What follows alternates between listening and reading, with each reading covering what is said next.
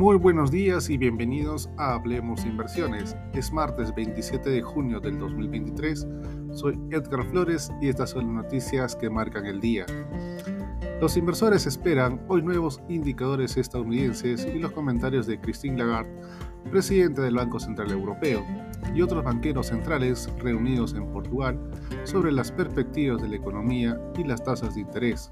Mientras tanto, evalúan las noticias empresariales y la perspectiva de más incentivos en China. El entusiasmo por las megacaps se debilita en Wall Street y UBS rebaja su indicación sobre las acciones de Alphabet de comprar a neutral.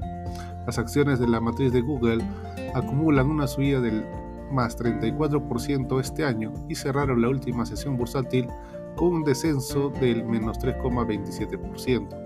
Esta mañana, antes de la apertura de los mercados bursátiles, seguían a la baja en torno al menos 1%. Las acciones de Tesla también han experimentado una rebaja de comprar a neutral por parte de Mark Delaney de Goldman Sachs, que se ha unido a otros gestores en ese ajuste de perspectivas después de que el valor acumule más 95% de su vida este año.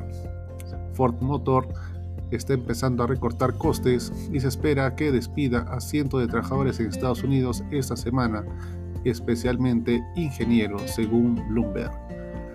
La secretaria del Tesoro estadounidense Janet Yellen viajará a Pekín a principios de julio para abordar temas económicos con su homólogo chino, informa Bloomberg.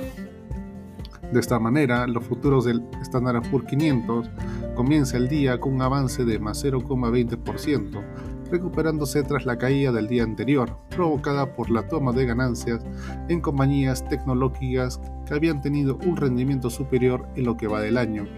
Por su parte, las bolsas europeas continúan retrocediendo en menos 0,35%, con el DAX alemán cayendo menos 0,13%, al igual que el CAC francés que lo hace en menos 0,21% mientras que en Asia el Nikkei japonés presenta un retroceso de menos 0,49%. Por otro lado, en China se mantiene el optimismo después del discurso del primer ministro Li Qiang, donde anunció que presentará medidas más efectivas para estimular la demanda interna y una intervención cambiaria para detener la caída del yuan, lo que ha hecho que el índice Hansen suba en más 1,88% y el índice de Shanghai avance más de 1,23%.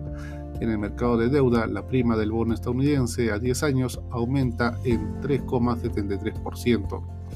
En materia de datos económicos, esta mañana se dará a conocer en Estados Unidos la confianza del consumidor del mes de mayo, donde se espera una mejora en línea con los menores riesgos de recesión para el miércoles, el mercado se mantendrá atento al discurso del presidente de la Fed, Jerome Powell.